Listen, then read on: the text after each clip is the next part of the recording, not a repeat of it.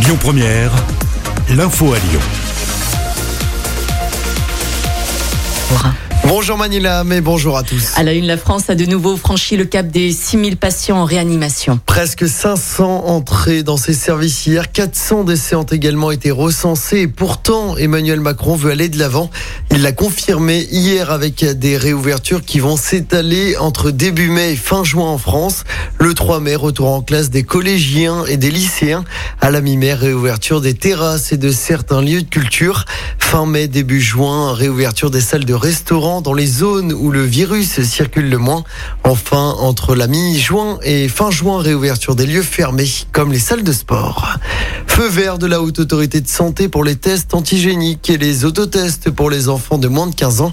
Elle a donné son accord hier pour son déploiement, notamment dans les écoles. À Lyon, les deux organisateurs de la fête sauvage sur les quais de la Saône seront jugés aujourd'hui. Oui, souvenez-vous, le 30 mars dernier, des centaines de personnes s'étaient réunies là-bas pour faire la fête.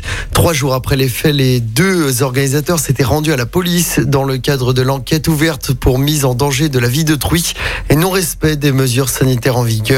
Ils risquent jusqu'à un an de prison et 15 000 euros d'amende.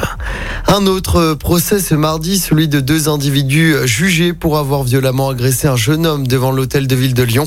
C'était en décembre 2019. L'étudiant avait tenté de calmer les esprits après une violente bagarre, puis il avait été passé à tabac par les deux agresseurs. La victime avait passé plusieurs semaines dans le coma.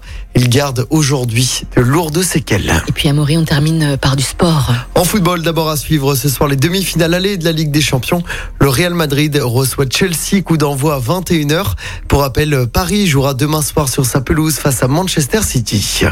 Et puis en basket, un choc face à Strasbourg pour l'Asvel en championnat de Jeep Elite. Les Villarbonnais se déplacent ce soir en Alsace, coup d'envoi du match à 20h. Merci beaucoup, Amaury. L'info du jour qui fait du bien. Et ce matin, on s'intéresse à un geste héroïque d'un passant. Ah oui, direction le 12 matin où jeudi dernier, une randonneuse a eu une déconvenue et pour cause, elle a glissé dans un précipice. Mais un passant qui assistait à sa chute l'a rattrapé de justesse. Il l'a alors tenu à bout de bras en attendant l'arrivée des secours. Il a ainsi tenu la sexagénaire à bout de bras pendant plusieurs minutes alors qu'elle se trouvait au bord d'un ravin d'une trentaine de mètres. Les secours sont finalement arrivés sur place. La victime a ensuite été prise en charge vers l'hôpital de Besançon.